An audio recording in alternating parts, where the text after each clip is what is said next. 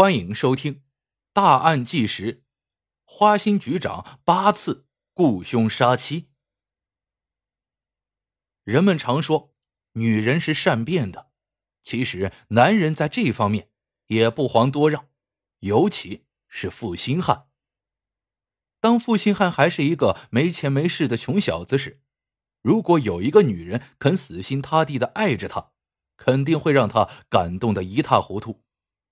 一旦负心汉功成名就了，当初的山盟海誓早忘脑后了，发妻在他眼中也没了吸引力，沾花惹草在所难免。当然了，负心汉会给自己找理由，他会指责发妻没有修养，上不得台面，夫妻二人没了共同语言。总之一句话，两人已经不合适了。当初落魄时。他可不会感觉不合适，等到发达了，却挑三拣四，甚至有了杀妻之心。这样的人堪比陈世美。湖南曾发生过一起雇凶杀妻案，就是因为丈夫变心而引起的案件。昔日的穷小子，经过多年努力，升任湖南郴州市建设工程管理局局长后，禁不住诱惑，四处留情。再也看不上当初的爱人了。离婚未果后，为了清理享乐的障碍，不惜精心安排八次杀妻行动。也算是发妻命大，花心局长八次杀妻都没能成功，反倒把自己送进了监狱。花心局长是如何走上杀妻之路的？八次杀妻行动又是怎样失败的呢？周传荣，湖南郴县五里牌人，出生于一九三九年，其家里世代为奴，生活极为贫寒。十八岁时，周传荣凭借着优异的成绩考入郴县一中。正是在高中时期，他认识了发妻李玉梅。那时，李玉梅家庭条件不错，他见周传荣家庭贫困，根本吃不饱饭，内心极为同情。干脆拿出自己的钱来补贴这个穷小子。高中没毕业，两人就确定了恋爱关系。一九五九年，周传荣高考一举得中，成功被中南土木学院录取，而李玉梅则落榜了，没机会继续深造，只好找了个学校教书。为了让周传荣顺利读完大学，李玉梅自己省吃俭用，拿出工资来资助男友。那时，周传荣还算有良心，多次向李玉梅发下山盟海誓：“今生做牛做马也要报答你。”大学毕业后，周传荣被分配到湖南某设计院工作，终于有了稳定的收入。贫困出身的穷小子也算是改变了命运。周传荣没有忘记当初的承诺，工作稳定后，就与李玉梅踏入了婚姻的殿堂。李玉梅是典型的贤妻良母，她将家里打理的井井有条，让周传荣没有后顾之忧，一心扑到工作上。在李玉梅的背后支持，周传荣的仕途也是步步高升，最终成为湖南郴州市建设工程管理局局长。身居炙手可热的职位后，周传荣没能把持住自己，功成名就了，钱来了，美女。也来了。眼看着人老珠黄的李玉梅，周传荣内心充满了嫌弃。一九九四年起，周传荣开始频繁偷欢。李玉梅察觉到异常后，为了丈夫的仕途，她并没有大吵大闹，而是私底下劝说丈夫不要在外面乱来。周传荣哪里听得进去？他依然我行我素，继续沾花惹草。李玉梅喋喋不休的劝阻，让周传荣厌恶至极。他迫切的想要摆脱发妻，那样没人能阻拦他了。一九九七年，周传荣向李玉梅提出离婚。相濡以沫几十年的夫妻，却走到如此地步。李玉梅不甘心，自然不同意离婚。从那时起，周传荣就萌发了杀妻的想法。一九九七年五月，周传荣找来了自己的侄子周小泉，谋划着第一次杀妻行动。周传荣认为杀妻计划事关重大，外人不可信，自己的侄子年轻气盛，正好可以利用。那时周小泉刚十九岁，满腔热血，想闯出一番天地。他迫切的想要利用伯父周传荣的关系包揽工程。所以，当周传荣说出杀妻的想法时，周小泉不假思索的答应了。周传荣告诉周小泉：“你堂兄这几天住院，我和李玉梅会去看望他，差不多晚上九点会回家，到时你藏在楼道中，将他推下楼梯摔死。”一九九七年五月三十一日，李玉梅和周传荣一起去医院看望了儿子。将近九点时。周传荣假装体贴的说道：“你最近受累了，先回家休息吧，我在这里照顾儿子就行。”李玉梅没有任何怀疑，坐上了周传荣安排的车就回了家。她丝毫没有察觉到一个巨大的阴谋即将发生。李玉梅的住处是一栋家属楼，一共五层，她家住在三楼。周小泉提前将楼道的灯都关了。自己藏在四楼的楼道中。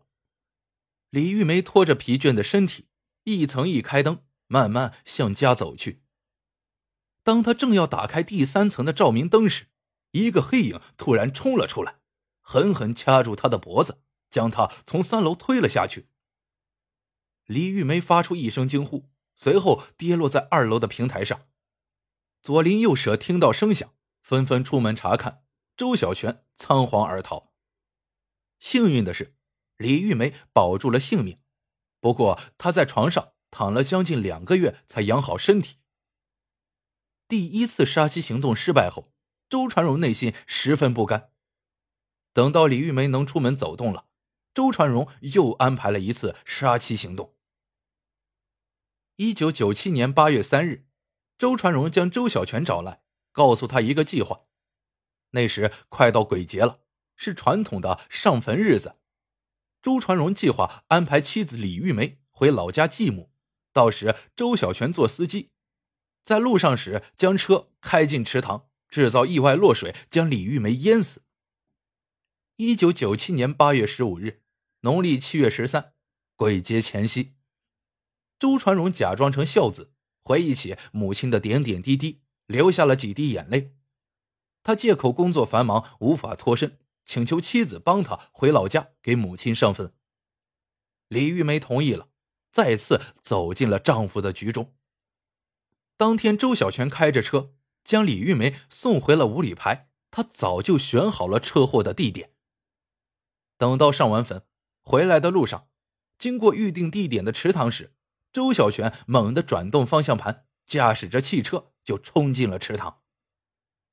周小泉事先有准备。顺利的从车中逃出来，而李玉梅反应也不算慢，她及时打开车门，挣扎着向车顶爬去。周小泉见状，死死抱住李玉梅的腿，想把她拖进水里。李玉梅还以为周小泉是想救她，让她不要继续拉。幸亏当时上坟的人比较多，附近的村民闻声赶来，将李玉梅救了出来。第二次杀妻行动再次失败。接连两次杀妻均告失败，这让周传荣如鲠在喉。他一看到妻子就难受，迫不及待的计划着下一次的行动。一九九八年三月，周传荣再次找来周小泉。这一次的计划由周传荣出钱，让周小泉去雇司机制造车祸，将李玉梅撞死。周小泉拿到两万元后，找到了中巴车车主李某。还有司机宋某，三人商量了撞人计划。可是那两人迟迟没有见到现金，也就一直拖着不动手。没办法，周小泉只好又从周传荣那里拿了三万元，带着五万元的现金，让宋某二人看了一下，撞人计划终于开始行动。根据周传荣提供的线索，李玉梅经常出入郴州市体育路。那里是最好的下手地点。周小泉和宋某等人先后四次埋伏在体育路，准备撞人，可是都没有成功。第一次是李玉梅没有像往常那样出现，第二次是李玉梅碰到了周传荣，两人一起出现在了体育路，自然没法下手。第三次是路上行人太多，也没法动手。第四次是中巴车车主李某想先拿到钱再动手，计划就此搁浅。周传荣眼见一次次撞人计划都落了空，内心十分着急，一气之下，他又拿出两万元，加上原来的五万元，一共七万元，让周小泉去买一辆出租车，不用李某的中巴车了。买好车后，周小泉和司机宋某寻找着下手机会，然而计划还没有成功，周小泉开车出了意外，出租车被撞坏了。换车撞人的计划宣告失败。一九九八年十月，周传荣买了新房，早已装修好，只等待搬家了。周传荣不想让妻子住进新家，在他看来，那里的女主人绝不是李玉梅。先后七次杀妻都没能成功，周传荣凶相毕露，督促周小泉赶紧进行第八次杀人计划。周传荣从事建设行业多年，他就像搞工程一样，一环接一环设计着杀妻的连环局。第八次，周传荣下达了死命令，必须成功。这一次，周传荣不惜下血本，拿出十一万来，让周小泉去找之前的中巴车车主李某，让他们继续开中巴车撞人。一九九八年十月二十日晚，当周小泉等人准备撞人时，却被办案人员抓捕。原来，在那天下午的时候，办案人员接到了匿名举报电话，对方说有人雇凶杀人，晚上八点左右准备在体育路用中巴车撞一位老太婆。办案人员接到报警后，立马行动，蹲守多时，在中巴车出现的那一刻，成功将其拦截。周小泉被捕后，打算一人把事情扛下来。他声称自己和伯母李玉梅有仇，两人一向不和，所以想除掉他。办案人员找到李玉梅，向其询问相关情况。李玉梅得知差点被撞死后，不由得打了个寒战。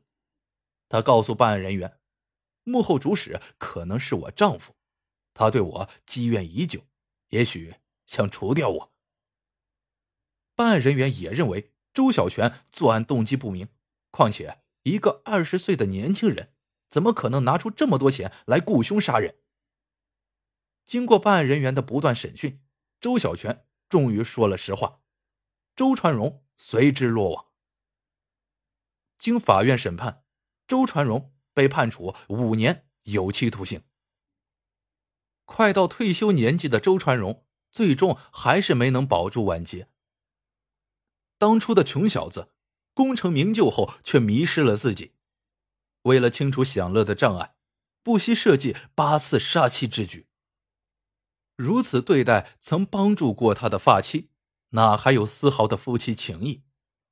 其心可谓狠毒，良知早已泯灭。正所谓多行不义必自毙。周传荣身陷囹圄，为自己的行为付出了代价。也许。在高墙之内，他才有时间反省一下，认识到自己的错误。